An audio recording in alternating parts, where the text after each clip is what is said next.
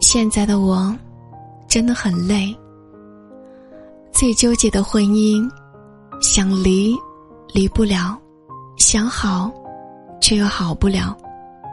从无话不说，到无话可说，为了孩子，凑合着过，空有婚姻的形式，但是却没有婚姻的内容。我真的动了离婚的念头，原因很简单，不是因为你没有钱，而是你改不了，我也忍不了。未来太漫长了，我真的怕自己。会撑不下去。